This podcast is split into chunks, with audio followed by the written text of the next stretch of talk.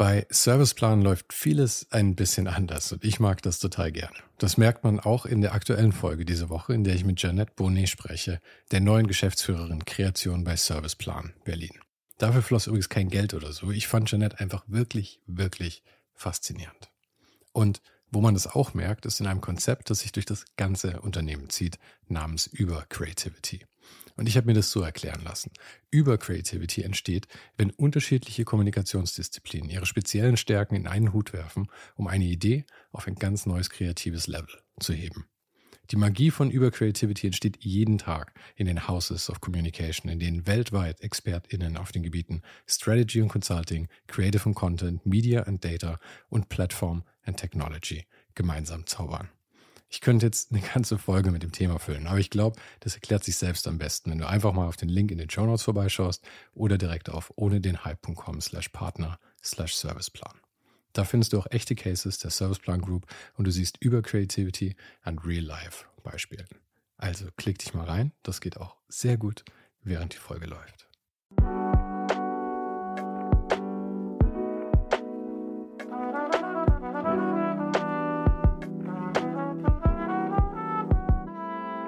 Mein Name ist Sven Zaro und du hörst Ohne den Hype. Gespräche mit kreativen Menschen aus Design, Kunst, Illustration, Fotografie und Kultur.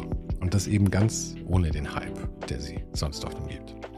Ich hatte vor zwei Wochen Fons Hickmann zu Gast und der durchläuft gerade einen Prozess, den mein Gast von heute schon vor ein paar Jahren in seiner Karriere angestoßen hat.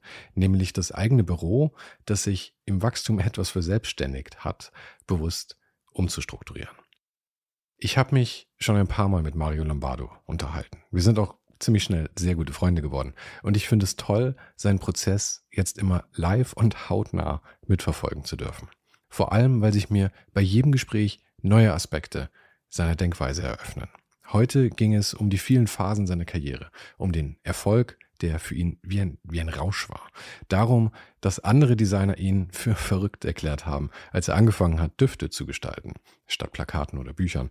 Es ging um schlaflose Nächte, seine analogen Arbeiten, Lektionen, die er gelernt hat und um neue Träume.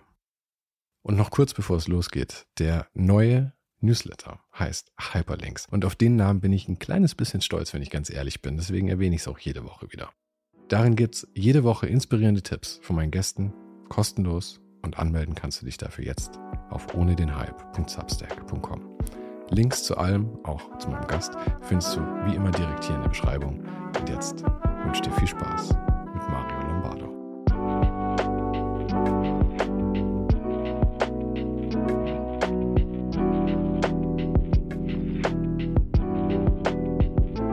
Wenn ich das hier bewege, das sollte gar nichts machen. Dann macht das nichts, weil das irgendwas da drauf sitzt oder so. Aber das Ding kann man sich gut hinten an die Hose dran klippen. Hatte ich, aber das war irgendwie dann, ich sitze so komisch auf diesem Stuhl. Egal. Okay. Ich lasse es so. Jetzt ist so ist gut? Super. Okay, dann ist hervorragend. Kann man ja auch drin lassen, oder?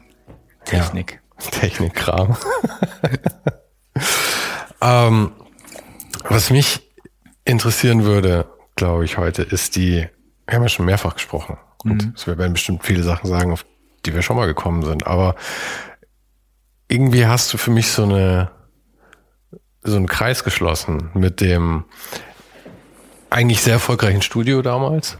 Und ich meine, den, wie du da hingekommen bist, das haben wir tatsächlich schon in einer anderen Folge be, be, behandelt, aber und dann eben diese, diese Entscheidung und der Weg, der danach kam. Aber würdest du einfach nochmal kurz zusammenfassen, was war das, was du damals verkleinert hast oder aufgegeben hast? Was ich verkleinert habe. Du meinst das jetzt physisch oder äh, emotional? Weil physisch war das ein Büro, das lief wunderbar. Wir hatten ähm, tolle Projekte, die sich alle im Kulturellen bewegt haben und das in dem Kulturebene, die sehr breit gefächert war, von Mode, wo sehr viel Budget war, zu äh, sehr bekannten Museen und äh, Kulturinstitutionen, wo dann Budgets irgendwie mittelmäßig waren oder wie sie halt sind und dann ähm, und es war also von den ähm, Projekten her war das spannend. Also es gibt kein Projekt, wo ich mich dass ich unter den Tisch gekehrt hätte. So, es war alles sehr, sehr schön. Und ähm, so viel Schönheit äh, und so viel ähm, ähm, freundschaftliche Begegnungen, die ich da hatte, dass es äh, mich ein bisschen über, überfordert hat im, im, im Gesamten. So. Was meinst du mit überfordert? Ähm, also da muss, muss ich, da muss ich dann noch weiter ausholen, weil ähm, ich bin jemand, der immer alles äh, sehr stark fühlen muss, auch eigentlich am liebsten mit den Händen macht und ähm, also meine Grafikdesign Karriere begann ja eigentlich mit ähm, mit ähm, mit der Arbeit an der Spec, so die zumindest die öffentlichere. Und da habe ich ja mit einem relativ kleinen Budget immer sehr viele ähm, Sprachen oder Übersetzungen ähm, entwickelt, die zu dem Thema Musik passten oder zu den Konzepten, die wir dann äh, zum zu Musik hatten. Sehr geistig und dann wurde das irgendwie dann auf dem Blatt oder auf dem auf dem Layout dann ähm, irgendwie dann zu etwas sehbaren, lesbaren ähm, dann äh, transformiert irgendwie.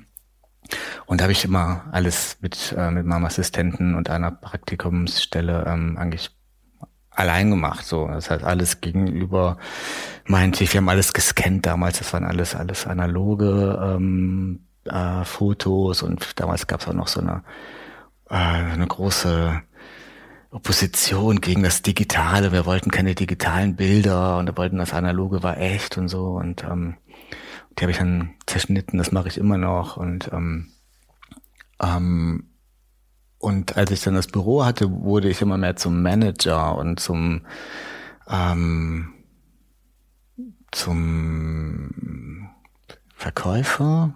Ich weiß nicht genau, ob das das richtige Wort trifft, weil ich war immer noch sehr involviert und hatte auch mein ein tolles Team, mit dem ich das mal zusammen machen konnte.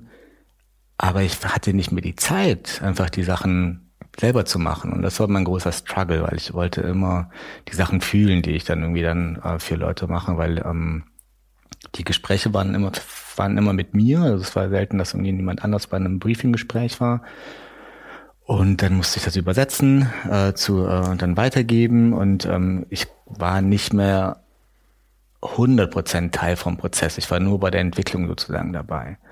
Und das habe ich super vermisst. Ähm, das das ähm, exekutive Arbeiten oder das ähm, ähm, das selber machen so ne? und dann war ich dann irgendwie war, ich eher so wie damals als ich schon viel gelehrt habe musste ich dann irgendwie habe ich dann Layouts bekommen und dann habe ich dann die verbessert war so Creative Director oder sowas. Und das da habe ich mich nie gefühlt. Also das das war nicht mein mein Leben. Und ähm, und so haben auch viele viele Probleme für mich begonnen weil ähm, weil ähm, es immer weniger wurde und ähm, ich musste dann sofort die Antwort haben, weil ähm, wenn es dann in die große Gruppe ging, ähm, wurde es dann sehr diffus. Das heißt, ich musste dann sofort bei dem Briefinggespräch schon wissen, worum es geht. Dann habe ich dann eine Richtung vorgegeben und dann konnte ich so ein bisschen die Kontrolle behalten, dass es auch zeitlich irgendwie alles klappt.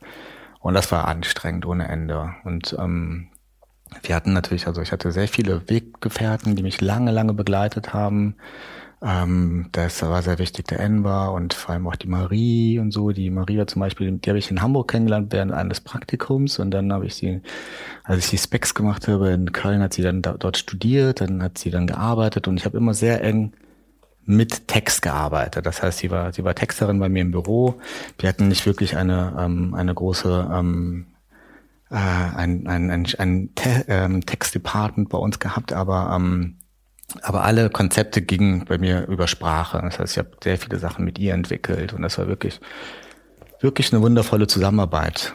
Genau. So und das ähm, und, und das wurde natürlich immer immer weniger, weil äh, die Leute mehr wurden, dass die Budgets irgendwie äh, drückender und dann immer mehr kleine Fehlerchen passiert sind. Auf einmal hatte ich eine Versicherung, hatte ich vorher nie und so. Das ähm, ja, so, das hat, das sind so die ersten Splitter, die auftauchten. So habe ich ein bisschen mit mir rumgetragen. Ich glaube, das erste Mal zumachen habe ich äh, 2013 gesagt. Ich muss, muss ich vorher schon ein bisschen mit mir rumgetragen haben.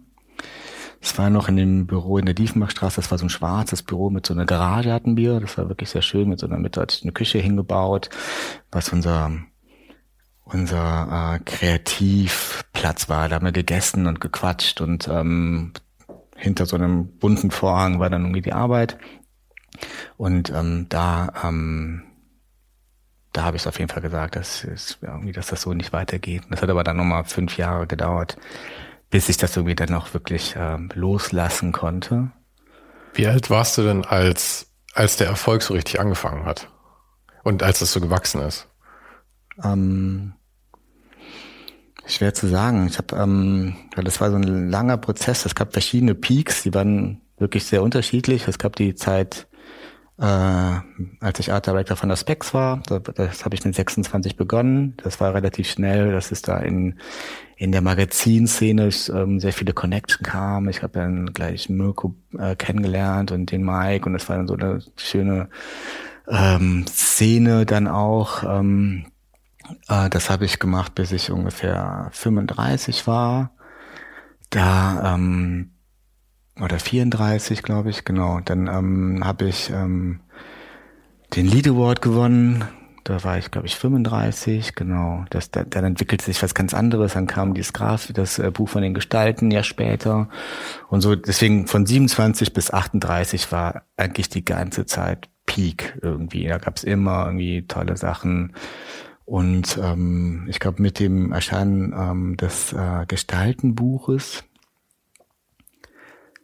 hat sich für mich dann noch die Frage, äh, ist, ist die Frage dann gekommen, was machst du eigentlich dann hier noch? So, alle deine Träume haben sich ähm, erfüllt und was erfüllt dich? Und ähm, genau, das äh, das war so die Zeit, wenn es um, um den Peak geht. Und ähm, die Frage, was erfüllt dich, begleitet mich seitdem. Ich, ich stelle mir bei sowas auch immer die Frage, dieses Wachstum ist ja einfach verlockend. Und vor allem, wenn man, wenn man was macht, was man einfach gerne macht, also eben in deinem Fall dann Design, und dann damit Erfolg hat, das ist ja, das ist ja genau das, was man will, ja. Und dann stelle ich mir es so schwer vor, Nein zu sagen. Und hattest du überhaupt jemals den Gedanken, bevor du verkleinern wolltest, hattest du jemals den Gedanken, nicht so sehr wachsen zu wollen?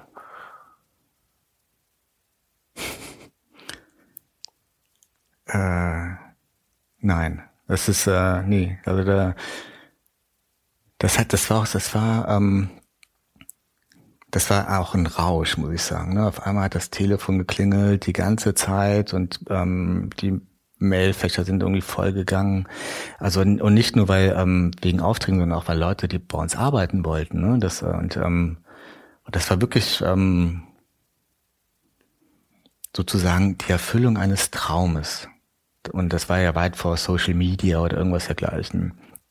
Ähm, nee, das, äh, das hat sich furchtbar natürlich angefühlt. So und äh, nicht verdient, niemals verdient, aber natürlich irgendwie. Das war sehr, sehr interessant und ähm, wir hatten, ich hatte verrückte Begegnungen da von auf Persönlichkeiten. Dann, äh, dann gab es Praktikumsbewerbungen. Dann haben wir dann ähm, da noch Aufgaben gestellt, damit die Leute, ähm, damit wir besser aussortieren konnten, wer wer zu uns passt und wer nicht. Und ähm, ja, das war. Also wenn ich jetzt zurückdenke, ich habe lange nicht mehr daran gedacht, ähm, war das schon irgendwie eine äh, auch schöne, sehr schöne Zeit, genau, mit, ähm, mit einem Kernteam vor allem, was war immer ganz gut. Es war sehr familiär, fand ich. Auch so familiär, dass es natürlich auch Auseinandersetzungen gab, ohne, ohne die will ich natürlich nicht verschweigen. Aber ich finde es ja auch schön, wenn man dann retrospektiv sagt, es ist nicht mehr das, was ich jetzt möchte. Also jetzt okay. möchtest du wieder kleiner arbeiten. Und ich meine, du hattest ja auch den ganzen, äh, ich meine, das, das, das Parfümatelier war ja wahrscheinlich, also ich meine, es existiert zwar jetzt auch, aber ich glaube, es hatte eine Aufgabe. Mhm. Und das war vielleicht dein Befreiungsschlag, oder? Dass du das brauchtest, um die Agentur wirklich kleiner machen zu können. Emotional. Ah, ja, die, die ähm, Atelier Oblique ähm, ist ja auch sehr verkopft, hat das so begonnen, also auch da so äh, Oblique Strategies ist irgendwie was so, dass man auch anders, anders perspektivisch anders auf Sachen gucken kann und so. Es äh, ähm, hatte aber eigentlich eine sehr, ähm, sehr, ähm, sehr einfache ähm, hm, es fällt mir so ein bisschen schwer, da ein Wort zu finden, aber der, der Grund war, lag eigentlich in Trauer, ehrlich gesagt, weil es ähm, weil meine Mutter starb ähm, und ähm, dann bin ich in den Prozess von von Trauer reingekommen, der mich sehr beschäftigt hat und immer noch beschäftigt. Und ich habe dann damals für Rosenthal zum Beispiel so eine Vasenausstellung äh, gemacht, wo es dann um Lebensverlängerung ging. So, das heißt, man hat so Vasen, man stellt eine Blume rein, die lebt dann, obwohl sie abgeschnitten ist, ähm, noch eine gewisse Zeit, bei manchen länger und manchen ähm, kürzer. Das war so das Erste. Und ähm, ich habe mich in dieser Trauerphase auch an etwas erinnert, was für mich wichtig war. Es war, ähm, als wir das erstmal wieder in Argentinien waren. Und ich, wir sind dann gelandet. Also das heißt, wir sind um, äh, als ich sechs war, sind wir nach Deutschland gekommen. Dann war ich ähm, 16 äh, Jahre, glaube ich, nicht mehr in Argentinien und wir sind da gelandet und ich hatte auf einmal das Gefühl, zu Hause zu sein. Das war meine erste Berührung mit Düften oder mit Geruch eigentlich und Erinnerung und ähm, dem ähm, der Kraft von einem, von, von etwas, was einfach durch dein, deine ganzen Barrieren geht, ohne dass du ähm, was dagegen machen kannst. Das ist so wie äh, verliebt sein oder sowas. Das äh, öffnet äh, Sachen. Also die Gerüche gehen durch die Amygdala in dein limbisches System und und bewirken das, was sie bewirken. Und ich habe auf einmal das Gefühl, zu Hause zu sein. Ich kannte das nicht, weil ich hatte durch die das ungewollte Herkommen hatte ich dann irgendwie mich dann Argentinien sozusagen abgewandt und bin dann eigentlich so super deutsch geworden, habe nur noch Deutsch gesprochen und hab, bin sozialisiert hier mit äh, allem, was man so als äh, Deutscher so fühlt. So, das, so gesehen ist ein großer Teil Deutsch. Und dann war ich da und auf einmal war alles auf den Kopf gestellt. Mit dem Konflikt auf einmal der Deutsche zu sein. Ich war Hell Alemann war ich da und dann hier war ich der Argentinier und äh, oder Italiener und ähm, auf einmal war alles noch durcheinander, aber ich hatte auf einmal dieses etwas, was ich in mir getragen habe. Und ähm, um zurück zu dem zu den Parfums zu kommen, dann als meine Mutter starb, habe ich mich an diese Situation wieder erinnert und wie stark das war und ich wollte eigentlich nur ein, eine Duftkerze für sie entwickeln, um den Raum damit zum Klingen zu bringen und ähm, mich immer wieder mal in die Situation zu bringen und ähm, habe dann gemerkt, dass da so viele Sachen sind, die ich irgendwie aufarbeiten will, wie Nähe, Dankbarkeit und und und und auch Sachen, die vergehen und den Prozess und so. Dann, dann ist er ähm, habe ich erstmal so an ganz vielen Konzepten geschrieben und habe Gedichte geschrieben damals zum ähm, zum Aufarbeiten und dadurch wurde es immer mehr und dann habe ich dann irgendwie gedacht, ich mache ein Alphabet. Und ähm, dann habe ich dann 26 verschiedene, eigentlich dann 27 verschiedene äh, Konzepte gemacht, die auch ein bisschen verwoben sind und ähm, dann, äh, dann wurde daraus dann irgendwie, dann wurden dann Duftkerzen irgendwann. Das war, das kam dann alles ganz natürlich auch, wie vieles in meinem Leben ist. Ähm, man sendet es aus und auf einmal ergeben sich neue Verknüpfungen. Man kann sagen, es liegt jetzt um ein Universum. Ich glaube, das liegt an, an, an, an dem Leben selbst insgesamt. Ähm, Genau, und dann ähm, hat sich diese, auch das dann sozusagen abgeschlossen mit den 27 Kerzen und dann mu muss es irgendwie weitergehen. dann habe ich mit Parfum begonnen und da habe ich auch sehr viele von meinen Prozessen und von meinen ähm, übersetzt sozusagen. Und, und das sind eigentlich so gesehen auch keine Parfums. Äh, es sind also so im klassischen Sinne, wie man jetzt so ein Eau Sauvage oder irgendwas trägt, sondern das sind eigentlich so ähm, eher Erzählungen. Also da geht es um Bilder. Man trägt eigentlich sozusagen ein Bild, ein Caspar David Friedrich Bild. Ich habe ein, ein, äh, ein Parfum, das ist so wie, so ein ganz früher Morgen am Meer. Habe ich dir, glaube ich, auch schon geteilt, dass ich total gerne früh aufstehe und vor allem, wenn ich am Meer bin, dann entweder gehe ich laufen oder surfen und ähm, bevor alle wieder aufwachen, bin ich wieder mit Frühstück dann zu Hause und so und dann habe ich so meine Stunden für mich und meine Routinen. Ähm, und Dazu gibt's ein Meer, äh, ein, ein Meer, ein Parfum, das ist so ein bisschen wie so ein Caspar David Friedrich Bild, ein bisschen, bisschen grau, blau, ähm, mit so einer frischen Note, da kommt dann Pfefferminz dazu, dann ist ein Aldehyd drin.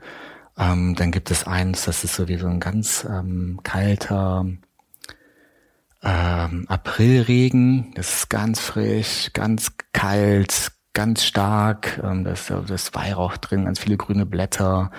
Ähm, eine Iris, also das ist wie so ein, du kommst in den Hagel äh, reden, auf einmal ist es äh, bist du klitschnass und der Himmel ist wieder klar und leider eiskalt und äh, man muss dann irgendwie trocknen.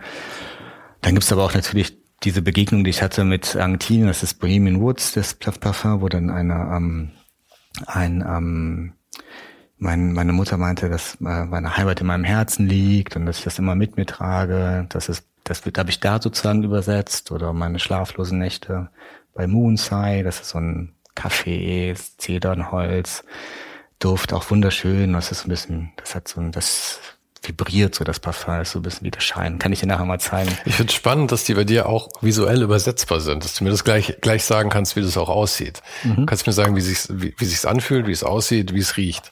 Was ja schon irgendwie sehr, ähm, sehr ganzheitlich ist, irgendwie sehr rund.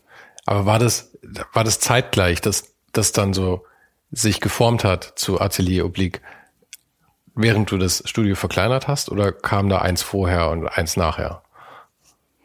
Ähm,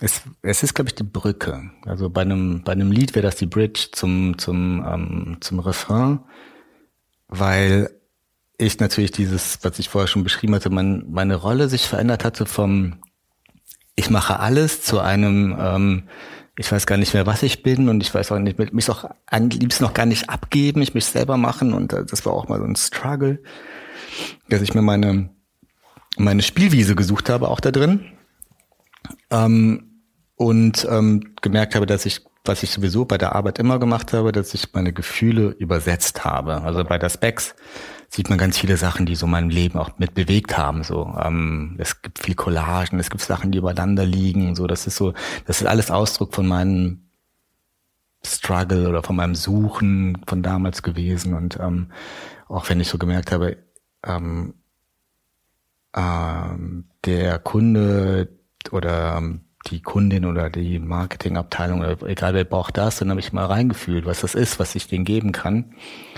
Ähm, Beispiel, großes, einfaches Beispiel wäre wäre die Berlin Biennale, die ich gemacht habe, wo es dann um Übersetzung von, äh, von Kunst zu Politik, Politik zu Kunst ging. Das, ähm, ja, viel habe ich immer reingefühlt, so. Das, ähm, und da konnte ich auf einmal dann, ohne dass mir jemand was vorgegeben hat, bei Atelier Oblique jetzt, ähm, konnte ich das selbst finden und entscheiden, was ich ähm, für Gefühle oder was ich übersetzen will. Und da konnte ich auch sehr ehrlich und direkt sein. Das war sehr schön. Genau. Das, ähm, und dann die Brücke ist es, weil es fing 2014 an, 2016 habe ich dann gelauncht. Das war eine ganz lange Entwicklungszeit, auch was die Produktion anging und die Gedichte schreiben und auch dich, in, sich entscheiden.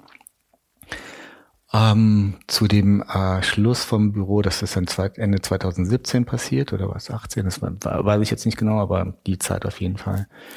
Ähm, genau, das äh, und da ging es so parallel, aber ich war dann irgendwie viel weniger involviert in in, in das Büro immer mehr. Da ähm, haben an, äh, habe ich das äh, ähm, mehr so geleitet und es gab immer so mehr kommerziellere Kunden und genau, waren auch alle nette, aber es war ein anderer, anderer Drive, den, den, den ich so als Designer eigentlich haben will. Und jetzt komme ich auch wieder zurück eher in diese Kultur. Ähm, äh, Ebene. Also das ist jetzt für die ganzen ähm, Essener ähm, Häuser, also Alto ähm, Theater, wo dann das Ballett drin ist und ähm, die Philharmoniker, die Philharmonie und das Schauspiel, ähm, für die mache ich die ganze Kommunikation und da habe ich meine ganze Bandbreite an Können eigentlich so ab, äh, abgefackelt, das ist ganz gut. Hat irgendjemand eigentlich gedacht, dass du irgendwie total äh, total verrückt geworden bist, als du mit diesem Atelier, Atelier Oblique angefangen hast? Weil es ist ja schon eine Design so ähm, kreativ man vielleicht das sehen mag, ist ja irgendwie ein etablierter Job mittlerweile. Wenn du jemandem sagst, ich bin Grafikdesigner, dann sagt ja keiner, wow, bist du ein crazy Künstler, sondern jeder denkt halt irgendwie, okay, du hast, hast einen normalen Job. Aber ich mache jetzt Düfte, ist ja auf einmal schon sehr esoterisch dann für, für den, für den Otto Normalverbraucher wahrscheinlich.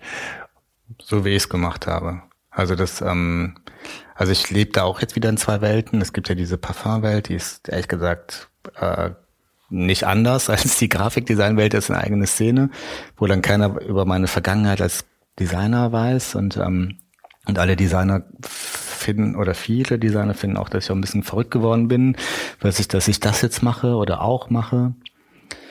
Ähm, ja, das, also das, das sind alles so Grenzen, die da, ähm, für mich war das fließend. Also eigentlich kümmere ich mich auch gar nicht darum, aber die, die Idee oder die Frage, was ich da eigentlich mache, gab es immer. Aber es gab es auch als Grafikdesigner, weil ich immer sehr übergreifend gearbeitet habe und ähm, mich auch nie als Designer oder eher als Übersetzer gesehen habe, hat auch, haben auch viele nicht verstanden, was ich wirklich mache. Und äh, deswegen haben sich, haben sich vielleicht auch viele Kunden dann auch für andere Büros entschieden. Was aber auch besser ist. Also wenn die was Festes brauchen, dann bin ich auch nicht der Richtige. Ich bin jemand, der auch überraschende Antworten gibt, eher als ähm, als die, die gemainstreamt ist und die vielleicht aber auch wie die richtig ist. Ja, ja, ich meine, das ist ja immer die Frage, was für welchen Job funktioniert. Aber hat dich das gestört am Anfang?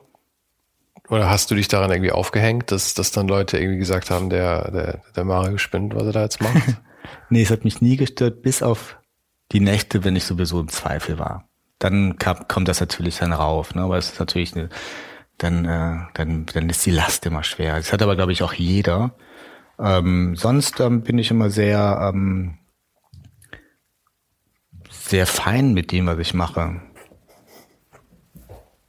Genau. Also bis auf, wenn sowieso es komplizierter wird. Aber der Zweifel kommt natürlich eben, wie du sagst, in den langen, einsamen Nächten, wo man eh nicht schlafen kann. So ja, ungefähr genau. dann. Aber da wird ja jeder eingeholt. Ne? Da, da, ja. Ich glaube, da bin ich nicht alleine.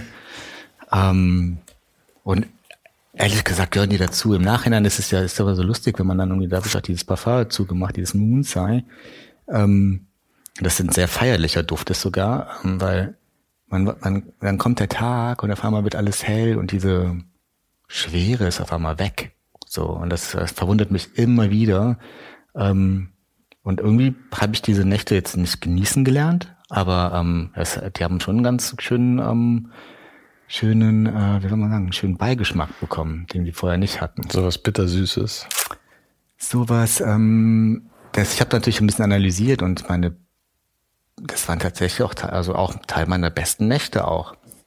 Ich habe ich hab da Entscheidungen getroffen, ich habe äh, verrückte ähm, Streitereien gehabt. Ich habe ähm, die verrücktesten Erlebnisse gehabt auch. Ich habe auch einsame Nächte gehabt und so und ähm, äh, ich habe vorgekocht für, für Tage. Also ganz verschiedene Sachen habe ich in den Nächten gemacht und ähm, und das, das, das ist im Grunde so von dem wenn es ein Portfolio davon gäbe, dann, dann wäre das reicher als manche andere Tage. So. Bist du da so drauf? Ja? Ich habe in diesen Nächten, wo ich, wo ich nicht schlafen kann und so mit mir selbst hadere, da ich stehe nicht auf. Ich mhm. bleib im Bett liegen und weil ich weiß, ich werde irgendwann einschlafen. Vielleicht dauert es zwei Stunden, aber ich war noch, ich lag noch nie eine Nacht lang wach mit irgendwas. Ich bin eh gesegnet mit mit Schlaf eigentlich. Aber ich denke immer, wenn ich wenn ich aufstehe, dann dann habe ich die Option nicht mehr einzuschlafen, dann, dann bin ich halt wach. Ach so, nee, ich glaube, das ist anders, ähm, weil die Physiologie des Körpers ist ja, du bist ja wach, weil du Angst hast ähm, oder irgendwas. Also meistens würde ich behaupten, das ist bei fast allen Angst, eine dissoziierte meistens. Und was dein Körper braucht, wenn du Angst hast, ist äh, Fight oder Flight. Das heißt, du musst dich bewegen. Du musst rauskommen, dein Körper, dann muss in Aktion kommen und dann kann das Nervensystem auch erst wieder loslassen. Und das heißt, wenn du irgendwann ähm, sowas hast, ist mein großer Tipp, dich zu bewegen. Whatever. Also ähm, manche laufen an einem auf der Stelle. Ich mache Sachen, also ich kann, ich kann nicht irgendwie dann irgendwie so auf der Stelle laufen oder sowas. Aber das ist also dein Körper braucht Bewegung und dann, wenn du dich dann wieder hinlegst oder du trinkst ein Glas kaltes Wasser, weil das äh, beruhigt das Nervensystem auch, ähm, dann wirst du sehen, dann wirst du schneller in deinen, in deinen Schlaf fallen. Ja, es ist interessant. Also ich, es macht voll Sinn, was du sagst. Aber ich hatte zum Beispiel mal ein Erlebnis, da war ich, ich war im Urlaub und es war eigentlich alles super. Und wir waren campen und wir waren irgendwo mitten in Frankreich auf so einem Campingplatz. Es war irgendwie so ein Pferdehof, den wir halt, wo sie ein paar Plätze hatten für Camper. Und es war so dunkel. Ich habe noch nie in meinem Leben so eine Dunkelheit in der Natur erlebt, so eine Nacht. Und ich bin mitten in der Nacht aufgewacht und hatte so ein bisschen verstopfte Nase und auf einmal habe ich eine Panikattacke bekommen. Mhm. Was ich, ich glaube, ich hatte davor schon mal Panikattacken in meinem Leben, aber nicht massive und vor allem noch nie so physisch ausgelöste, ja. Ähm, und der, das war einfach so eine klassische, wo du denkst, du stirbst hundertprozentig mhm. und all sowas. Und dann bin ich runtergekrochen aus dem Camper und raus und draußen ist es auch nicht weggegangen. Und irgendwann, für mich war in dem Fall nur die Lösung Akzeptanz. Ich habe mich dann wieder hingelegt und habe gesagt, okay, wenn ich jetzt sterbe, dann sterbe ich. Ich meine, wahrscheinlich ist es nur eine Panikattacke und ich drehe durch, aber es fühlt sich an wie Sterben. Mhm. Aber ich kann es eh nicht ändern. Also ich weiß immer nicht, ob diesem Drang nach Bewegung nachzugeben es kann eine akute Lösung sein, aber langfristig glaube ich, manchmal, wenn man so Fehlschaltungen im Hirn hat, wie so Panikattacken, was ja Übersteuerungen sind, mhm. ähm, muss man, glaube ich, auch das in Relation setzen, damit der Körper sich nicht dran gewöhnt, dass du das dann machst, was er verlangt. Ja, also da würde ich verschiedene Antworten zu sagen. Es gibt natürlich, ähm, jeder ist sehr, sehr individuell, da muss man ähm, ich bin jetzt auch kein Psychiater, aber ich weiß auf jeden Fall, dass ähm, was, was, warst du alleine? Mm, okay. Nee, meine Freundin lag neben mir, aber ich habe versucht, sie möglichst nicht zu wecken. Okay. Was nicht geklappt hat, aber ich habe es versucht. Genau, weil ähm, zusammen ist immer einfacher bei, ja. also auch bei, also bei jeder Panikattacke sollte man natürlich dann gucken, dass man, oder eigentlich bei jedem Gefühl, dass man sich verbindet ähm, im Nervensystem. Ähm, aber was die Entscheidung, die du getroffen hast, ist ja eigentlich genau das, ähm, was die Panikattacke sogar noch ähm, verstärkt, ist mhm. in die Ohnmacht zu gehen. Ich kann ja eh nichts machen. So, das ist etwas, was wir frühzeitig gelernt haben. Also dann, ich hatte ähm, verschiedene Erlebnisse und dann eins war davon zum Beispiel auch so eine Art Abgetrenntheit. Und ich war ohnmächtig, mich in, äh, in Verbindung zu bringen. Und das habe ich ähm, mal durchlebt. Und das war und das war es war sehr heilsam zu merken so dass ähm, dass ich das ja dann kann. Und es geht nur um eine Verbindung. Und da kam jemand und hat mir geholfen. Das war irre toll so auch diese Wahrnehmung. Das und das ähm, und ich glaube, das ist das, das Ding, dass wir viele Sachen ähm, zurücklernen, also unlearn, nennt man an, zu unlearn, nennt man das im Englischen. Ein deutsches Wort gibt es ja nicht wirklich, so zurücklernen, verlernen, das trifft es irgendwie nicht, aber ähm, das, ähm, ich glaube, es ist viel einfacher, als wir das meistens so gelernt haben.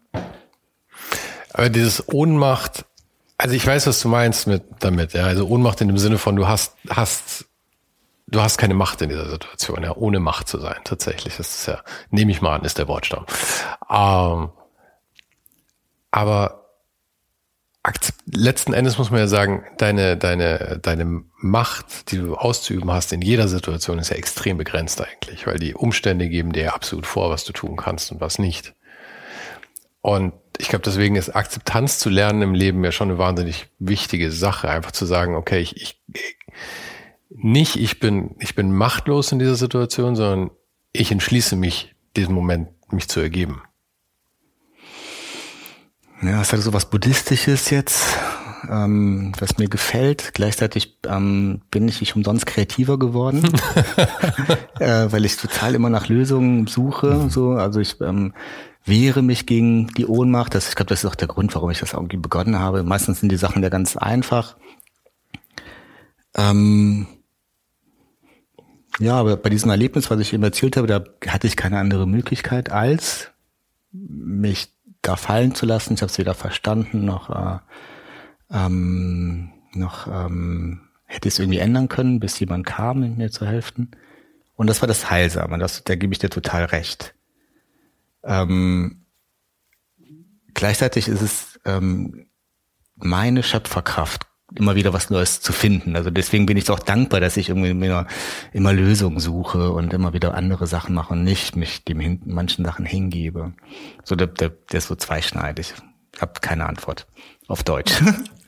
Wie, wie war denn dann die Zeit, als du das, äh, als du das Atelier dann gegründet hattest? Also nicht Design-Atelier, sondern eben eben das Parfümstudio. Ich nenne es aber Parfümstudio. Ist das der richtige Ausdruck dafür? Ja, also für mich ist es eine Werkstatt. So, okay, also, die Werkstatt. Ähm, ich möchte es nur klar differenziert haben zu dem zu der Designwerkstatt ja. quasi. Und war da wie lief das dann? Weil ich nehme an, du hast ja da schon viel Hoffnung reingesteckt, weil das ja dann ein bisschen auch deine Alternative war und du hast ja gesagt, es war ja auch so die Brücke dann eigentlich. Ähm,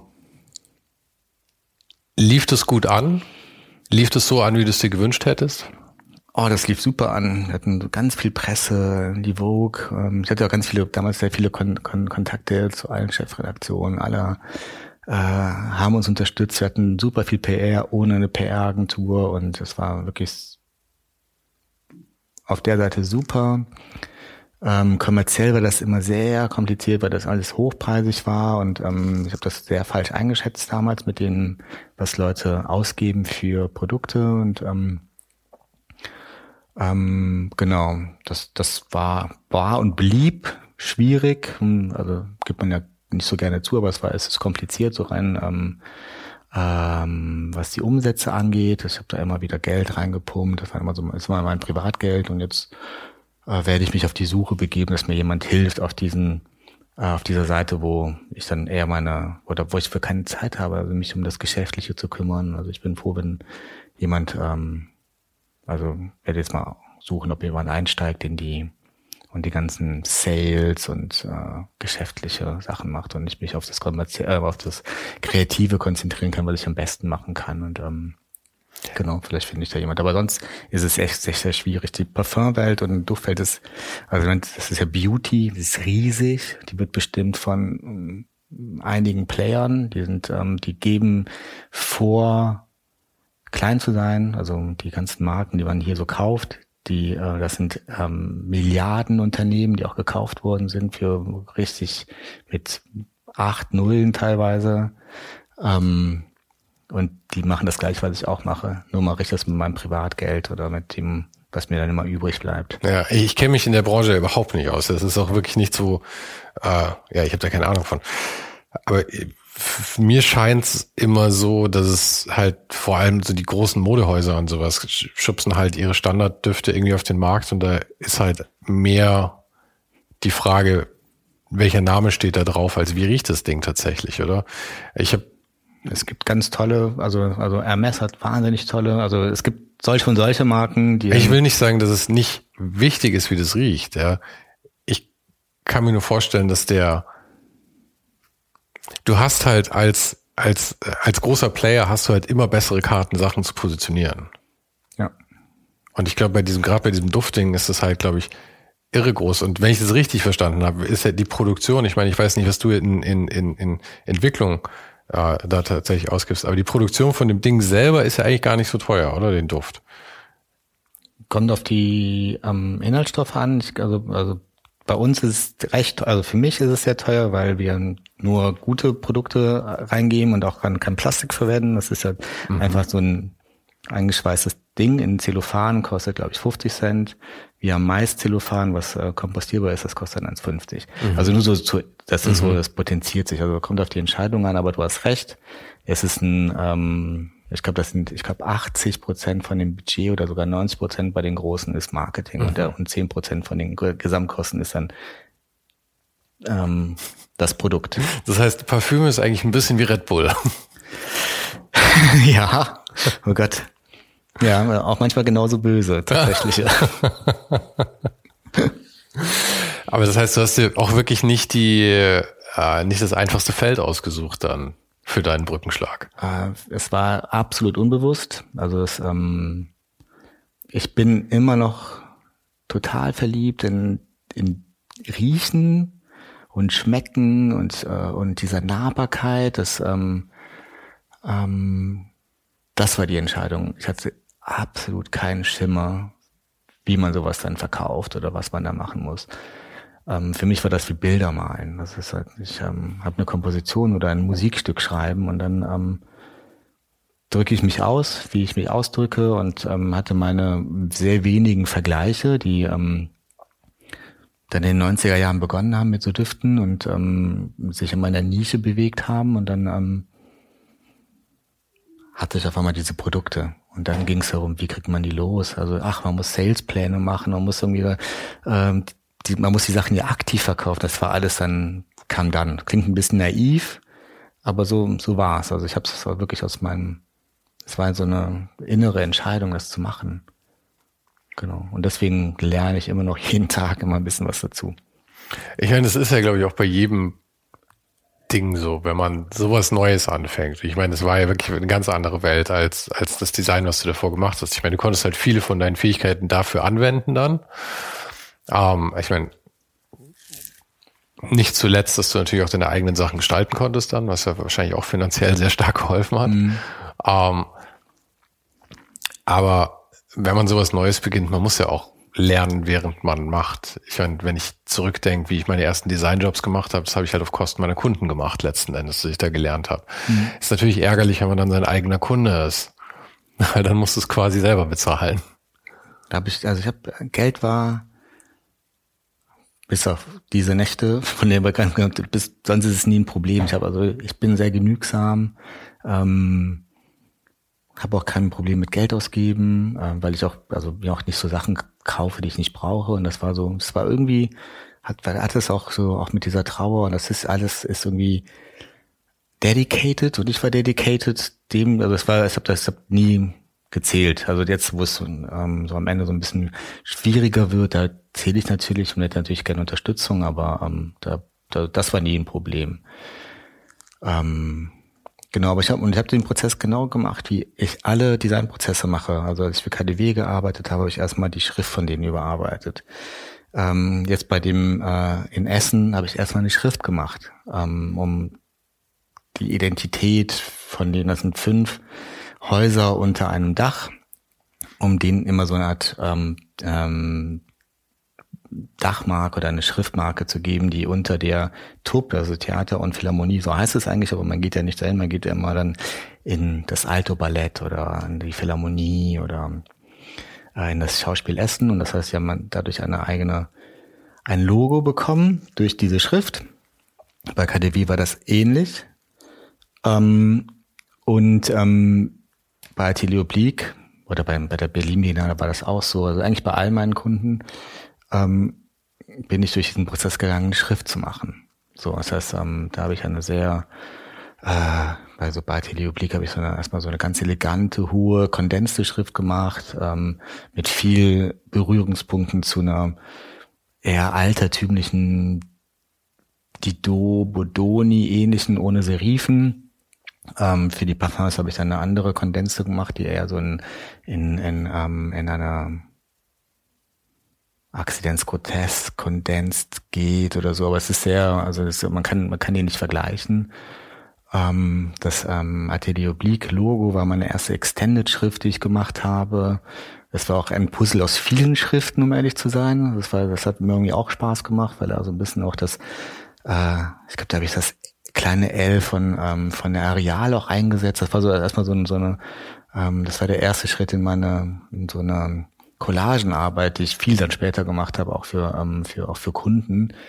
Ähm, da habe ich zum Beispiel auch ähm, ähm, für Rapid Eye Movies habe ich so ein ähm, Matisse-Bild umgearbeitet, weil da, da wird eine Frau zu ähm, zu Orpheus, Orph äh, Orphea heißt das dann, und dann habe ich diese Frau genommen, die einen Schlangenkopf hat, das ist dann eine ganz schöne Collage, oder ich habe eine oder Picassos Tauben, Friedenstauben, habe ich dann für eine Ausstellung fallen lassen, äh, abstürzen lassen. Das war die Ausstellung hieß äh, Never Again. In, das war für das äh, Kunstmuseum äh, Modern, für moderne Kunst Warschau.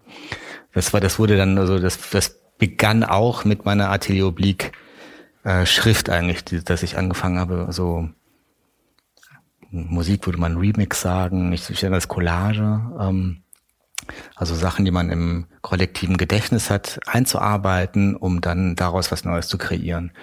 Aber also erzähl mir noch mal ganz kurz, du hast das Büro zugemacht, in Anführungszeichen, weil es war ja nie komplett, du hast ja nie komplett aufgehört. Mhm, nee. Aber du hast es ähm, runter reduziert auf nur noch du eigentlich, oder? Äh, ja, also es gab ähm, letztes Jahr habe ich dann den David zurückgeholt, den, äh, der war bei mir Praktikant damals und wir machen das jetzt alles zusammen. Davor war ich dann alleine. Es gab so Praktikanten. Ich hatte, ich habe mir ein, zwei, zwei Kunden sind geblieben. Die anderen hatte ich an meine Mitarbeiter weitergegeben. Das heißt, die hatten dann eine gute Betreuung. Die waren eh dann schon dabei und ähm, ähm, genau. So, so war es. Also ich war alleine. Ich hatte einen, damals noch jemand, der mit mir ähm, das Büro organisiert hat. Das ist auch schon nicht mehr da. Ähm, genau. Und was hat dich dann dazu bewogen, das jetzt wieder, also ich sag jetzt das Büro wieder aufzumachen. Stimmt natürlich auch nicht so. Du machst jetzt einfach nur wieder mehr Grafik. Aber es war ja, als wir uns damals unterhalten haben, war ja irgendwie, für mich schien es schon so, dass das jetzt für dich ein bewusster Schritt war, eigentlich wieder zurück ins Design. Nachdem du dich eigentlich sehr da rausgezogen hattest. Ja, also es, ähm, es, es war überraschend, weil der Stefan von der TUP mich eingeladen hatte zu einem Pitch und ich mache ja eigentlich auch keine Pitches mehr mit. Und ähm, Vielleicht erfährt der Stefan das jetzt, jedenfalls, er weiß es noch, noch nicht. Ähm, hatte ich mich dann irgendwann entschieden, dann mitzumachen. Ich habe mich lange nicht gemeldet bei ihm, so ähm, und dann äh, irgendwann im August habe ich mich entschieden, ein Wochenende mich daran zu setzen, um zu verstehen, was die Aufgabe ist. Und da habe ich so eine Freude dran gehabt und dann habe ich immer mit der Schrift begonnen und so und ich hatte dann äh, eigentlich in einem Wochenende schon die ganze das ganze Konzept durch. Die, und die Schrift hatte ich dann begonnen, das war natürlich, also das hat länger gedauert, aber eigentlich hatte ich es am Wochenende gemacht und hatte mir auch nicht länger Zeit genommen. Ähm, genau, und dann äh, gab es irgendwann im, äh, im September so eine Vor- äh, PDF rüber schicken und dann wurde aus äh, einem Pool von, weiß nicht wie viele Leute die eingeladen, ich glaube 20, war eigentlich, das wusste ich damals nicht. Und dann haben sich 14, glaube ich, dann irgendwie committed. Ähm, wurden dann drei ausgesucht. Da war ich drunter für meine Wochenendarbeit ähm, und sehr schriftlich dann weitergearbeitet habe. Und dann gab es Ende September dann die Vorstellung und dann gab es eine einstimmige Entscheidung für das, was ich gemacht hatte. Ähm, genau, und da äh, war, ich auf, war ich auf einmal im, im Schlamassel, habe aber glücklicherweise den Stefan kennengelernt, den ich wirklich sehr schätze als ähm, Kommunikationsmanager von einem wirklich sehr chaotischen Haus und ähm, also alle lieb, aber alle haben ihre ihre Bedürfnisse und er ist sozusagen in der Mitte von allem. Und ähm, da habe ich große Freude wieder in der Kommunikation, weil ich habe, er hält mir auch den Rücken frei und ich kann mit den Leuten Sachen machen, die ähm, sie so nicht kennen, weil ich sehr viel Kontakt natürlich auch zu tollen Fotografen habe und die dann ähm, mit dem Budget, was wir dann haben, dann irgendwie dann auch mitarbeiten. Und wir haben auf einmal so internationale äh, Illustratoren und sowas. Und das, ähm, das, ich glaube, das macht allen Spaß. Ähm, und jetzt träume ich natürlich von ein bisschen mehr auch, weil das wirklich sehr viel Freude macht. Also ich habe dann wieder so dieses Spielen wieder zurückgewonnen und es hat auch diese Dringlichkeit, die ich bei Magazinen hatte. Ähm, das geht schnell, man muss schnell Entscheidungen treffen, da muss dann, das muss dann wieder raus und ich muss nicht über die ganzen Budgets und wie viele Leute ich bezahlen muss jeden Monat und ähm, weil diese Payroll, die ich immer Ende des Monats immer bezahlen musste, ähm, hat schon gedrückt in der Summe die Büros waren groß, die Bedürfnisse waren groß und ähm, es gab immer wieder Ersatzspieler, die man einsetzen musste, weil immer jemand krank war oder irgendwas dergleichen und so. Das war, war schon alles sehr, sehr äh, dringlich in einer monetären Ebene. So. Und das hatte ich dann irgendwie in dem Jahr nicht so wirklich. Also bei David und Spielen da und ähm, kommen natürlich auf den Struggle, weil, weil wir dann Zeitprobleme haben, wir zu zweit natürlich auch ein bisschen unterbesetzt sind, aber wir haben es hinbekommen und das ist, und ich finde, es lässt sich sehen. Also ich kann es probieren nachher mal zu zeigen, aber ähm, ähm, ich finde, das sieht super aus alles. Ist David bei dir angestellt oder wie funktioniert das? Ja, also ich sehe ihn als Partner, aber er ist sozusagen angestellt. Wir entscheiden alles zusammen. Ähm, oder vieles zusammen, nicht alles. Ähm, genau, und ich sehe ihn, also er ist auf jeden Fall, also es gibt momentan, glaube ich, absolut kein Geheimnis zwischen uns, was irgendwie auch so ein bisschen be beängstigend ist. Also er, er weiß alles und wir entscheiden alles zusammen und äh, wollen auch, wenn wir wachsen, weiter gemeinsam alles entscheiden. Genau. Nachdem du ja schon mal dieses Wachstum hattest und aber eben einfach nur da so reingerutscht bist in den, in den, du bist ja da quasi Du hast ja gesagt, es war verlockend damals. Und es war halt ja. einfach, alle deine Träume sind in Erfüllung gegangen und deswegen ist es dann so gewachsen und ja auch ein bisschen, bisschen es hat ja ein bisschen Wildwuchs dann letzten Endes, weil am Ende war es der ja eigentlich größer, als du es wolltest. Als ich konnte. Als du konntest. Nicht, als ich wollte. Ich hatte natürlich schon, also meine Fantasien waren unendlich groß damals. Also ich, aber ich weiß, ich bin nicht, ich habe nicht die Fähigkeiten, ein äh, ein Designmanager oder ein Superboss zu sein oder sowas. Also ich bin schon ein jemand, der Maß schneidert. So. Aber ein Teil von dir wäre es gerne?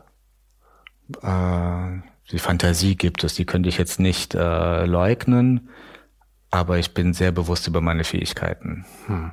Aber es ist ja interessant, weil du, ich meine, genau die Sache, die du jetzt am meisten lamentiert hast, nämlich, dass du dann nicht mehr selber so viel gestalten kannst, um die kommst du ja nicht rum letzten Endes, oder? Ich meine, man wächst. Man wächst. Genau, aber das, das, das wird, es wird auch nicht mehr dahin gehen, weil ich weiß ja, was ich, was ich machen, wo, wo meine Freude ist. Ähm, und ähm, da, das werde ich nicht aufgeben, weil ich glaube, dafür lebe ich viel zu gerne, um ähm, mich zu sehr zu ärgern. Und wie war dann jetzt die Entscheidung, da jetzt schon jemanden dazu zu holen und mit jemandem wieder zusammenzuarbeiten? War das rein oder war es getrieben dadurch, dass es auch notwendig war? Ja, auf jeden Fall, genau. Also das, ähm, wir hatten damals ähm, ein, ähm, wir hatten, ich hatte in zwei Zusagen zu zwei Riesenjobs. Wir hätten beide auch gar nicht geschafft zu zweit, muss ich sagen. Es war ein, es war ein, ähm, ein äh, Premium-Kaufhaus ähm, in der Schweiz. Äh, wir haben uns dann relativ schnell getrennt, weil wir nicht zusammenpassten äh, in, in Zürich. Ähm, und dann, die wollten ein Kundenmagazin. So, das, ähm, das, das hat einfach also nicht geklappt, also beziehungsweise es hat einfach nicht gepasst. Äh, und dann gab es dieses Fünf-Sparten-Haus. Äh, das, also alleine kann, kann man das nicht schaffen. Genau, ich hatte mich dann, ähm, ich habe das dann gewonnen, weil ich, ich hatte auch nicht gedacht, dass ich das gewinne, ne? weil das, ähm, wie gesagt, ein Wochenende Arbeit war. Also die Grundidee. Danach gab es dann ein Jahr lang Prozess, die, ähm, der sehr intensiv war. Ähm, und dann, ja, da habe ich relativ schnell den David dann Bescheid gesagt. Ähm, wir haben dann, er war auch gerade in, in, der Idee, sich irgendwie jemandem anzuschließen, hatte verschiedene Optionen und dann haben wir gesprochen und das hat irgendwie alles gepasst. Meinst du, du hast die Lektion gelernt? Meinst du, du kannst verhindern, dass das nochmal größer wird, als du es eigentlich haben möchtest? ähm, ich glaube, eine größere Lektion, die ich gelernt habe, ist niemals nie zu sagen. Aber ähm,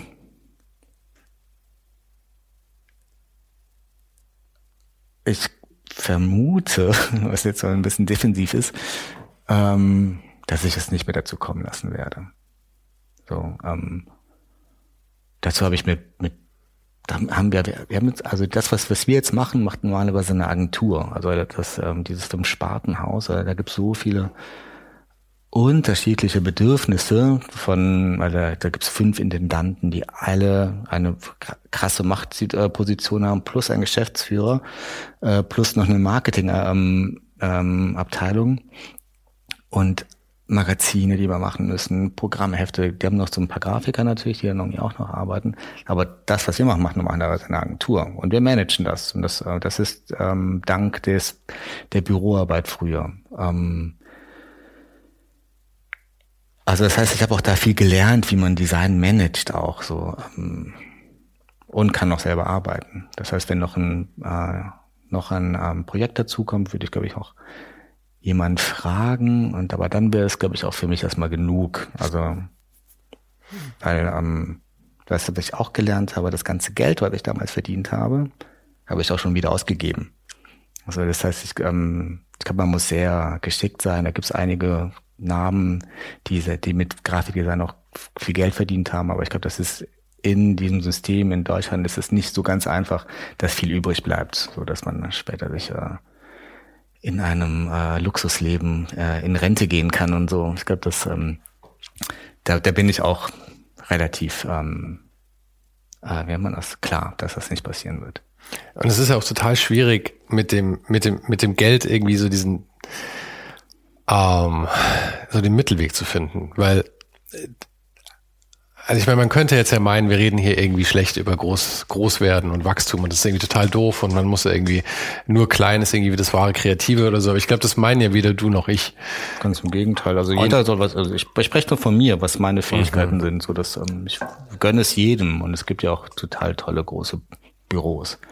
Und das mit dem Kleinbleiben ich, ich glaube, du bist ja gerade an dem Punkt, wo, wo, wo es ja auch echt schwierig ist, weil äh, du hast jetzt ja einen sehr großen Kunden eigentlich, der sehr viel beisteuert zu deinem, ähm, naja, zu deinem Budget, oder? In, in, in, ja. in deiner kleinen ja. Firma jetzt.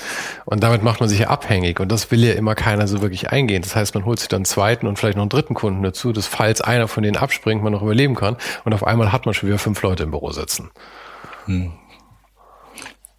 Nee, das, ähm, da, da, das weiß ich. Also das hat also ähm, man mag es kaum glauben, aber ich hatte bei dem ähm, in dem Büro von 2005 bis 18 nie einen Vertrag. Also mit Kunden. Also normalerweise hat man ja hm, Saison oder Jahres oder ich weiß nicht was für Verträge und so. Das ähm, selbst beim KDW, das war einfach immer Handschlag. So. Also da gab es nie einen Vertrag oder irgendwas dergleichen. Das heißt irgendwie, das sind Kunden gegangen, die sehr viel Geld reingeschmissen haben und ähm, andere dann gekommen. Wenn, wenn das jetzt zu Ende ist, dann ist es zu Ende. So, dass, da, da bin ich, also da bin ich ja zuversichtlich, dass ich mich da selbst versorgen kann. Da kommt der nächste Kunde. Ähm, da, wie gesagt, ich brauche nicht so viel mehr und ähm, habe äh, keine, keine überschüssigen Kosten oder sowas. Aber das heißt, der Grund dafür, dass du dir da keine allzu großen Sorgen machst, ist eine Mischung aus, du brauchst nicht viel und du vertraust genügend in deine, nennen wir es mal, Begehrlichkeit als Designer, dass du auch neue Aufträge kriegen wirst.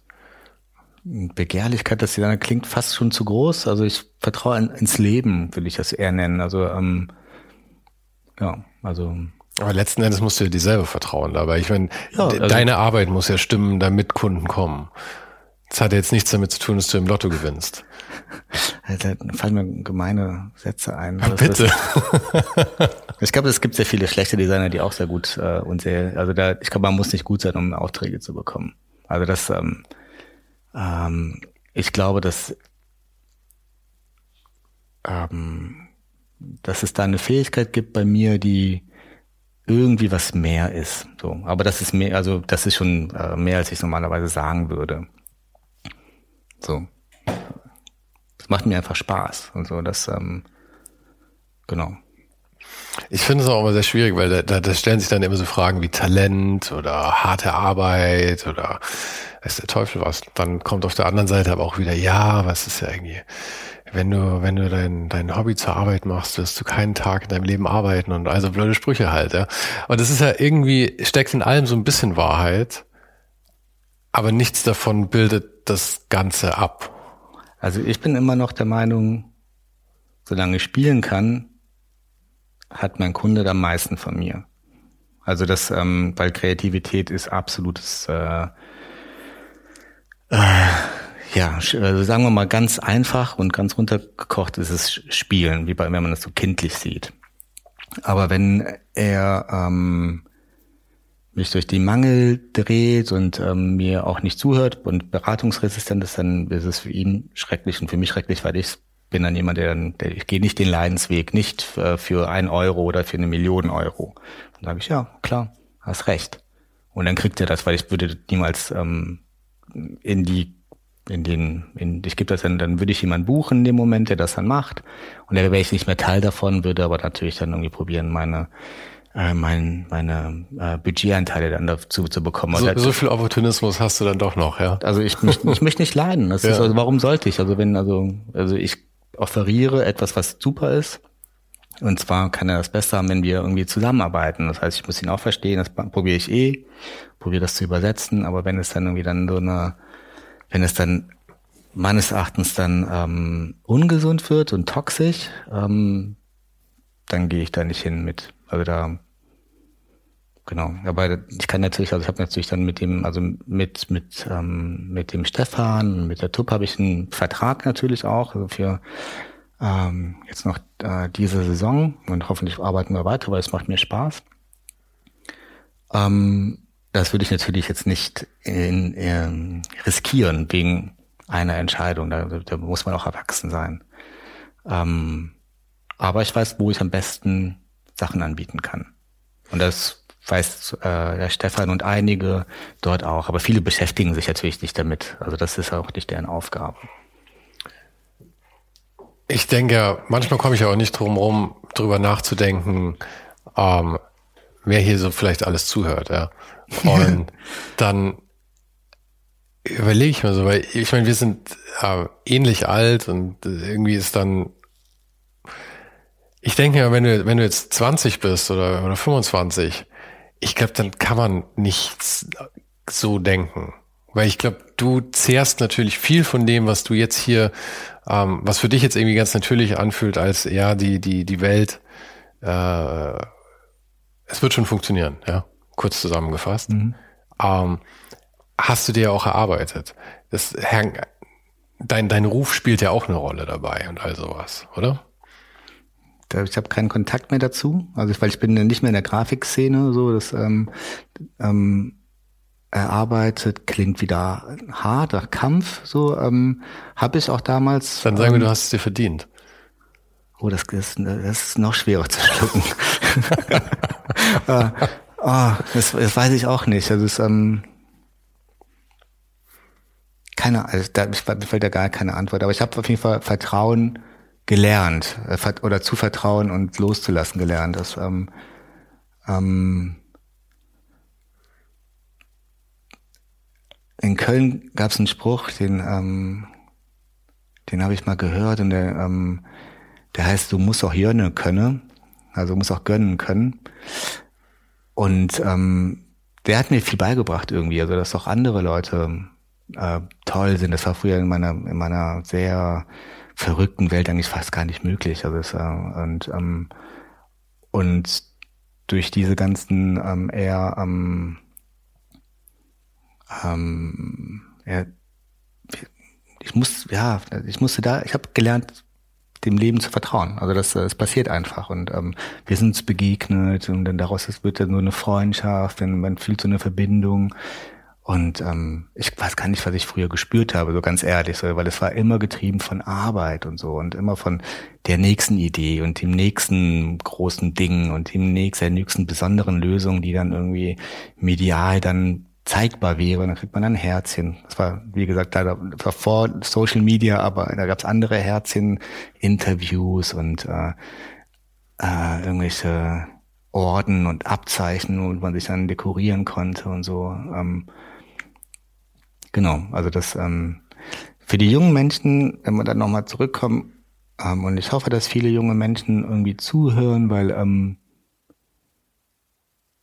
von denen lerne ich zum Beispiel auch viel. Also die haben also die haben etwas, was, die, was man als junger Mensch nicht glaubt. Die, haben ein, ein wahnsinniges Potenzial inzwischen. Die, die, Welt hat sich verändert, die Erziehung ist anders, die haben, die sind mit Computer groß geworden, ähm, alle, ähm, die, die haben eine eigene Kraft. Also alleine dieses ähm, Fridays for Future beeindruckt mich ungemein. Also diese Möglichkeit, diese, diese, diese globale Gemeinschaft, die die haben. Und ich habe letztens einen anderen Podcast gehört, wo es dann um ähm, Zukunftsforscher ging, ging.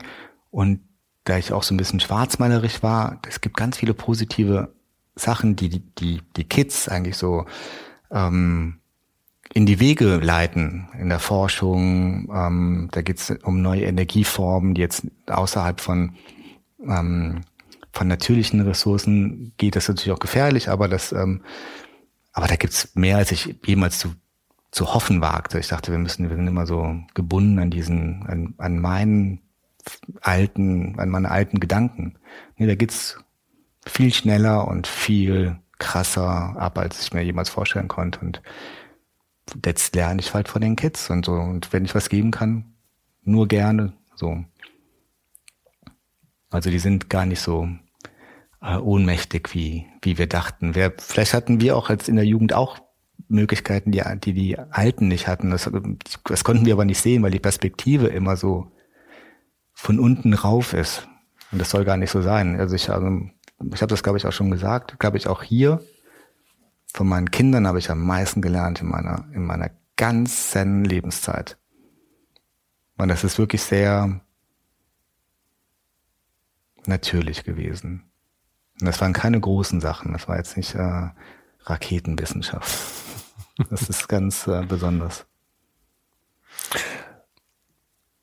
glaube, wir haben eigentlich so eine Runde geschafft damit. Was oh meinst du? Ich habe keine Ahnung. Ist, äh, jedes Mal, wenn wir reden und ich weiß irgendwie immer wieder, äh, wir, wir reden mit ähm, Mikrofonen und sowas, dann bin ich mal ganz nervös und ich weiß nicht, ob, äh, ob das irgendeinem Standard genügt, aber wenn du sagst, du kennst, du, du bist da viel erfahrener als ich. Weißt du, ich habe irgendwie viel von dem, worüber wir gesprochen haben, ist äh, versuche ich in diesen Gesprächen eigentlich auch. Ich versuche eigentlich auch eher loszulassen davon, dass es irgendeine Form haben muss. Ja.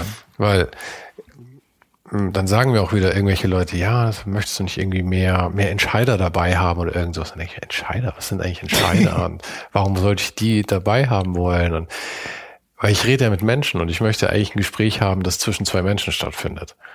Und was für einen Anspruch kann ich an dieses Gespräch setzen? Außer vielleicht, dass es nicht langweilig sein sollte. Das vielleicht als einziges. Ja, keine Ahnung, ja, ist doch schön. Also, also ich, also ich, ich habe das auch schon gesagt, wie, wie sehr ich das bewundere, wie du mit Leuten redest und wie du dich auf neue Situationen einlässt und so. Und finde ich auch, auch da habe ich viel gelernt.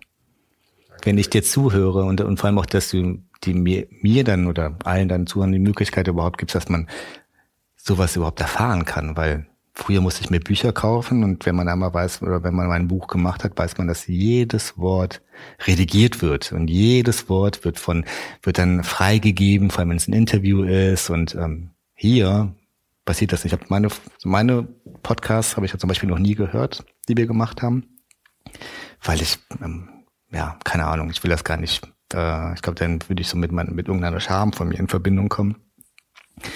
Ähm, ich habe die wild zusammengeschnitten. Du willst gar nicht wissen, was ich dich hab sagen lassen. dann umso besser. Dann, ich glaube, dann könnte ich auch loslassen. Aber, ähm, aber die anderen höre ich mir total gerne an. Und das ist, ähm, das ist toll. Also das, ähm, diese Möglichkeit gab es früher nicht. Und das ist, ähm, das ist ja Lernen pur.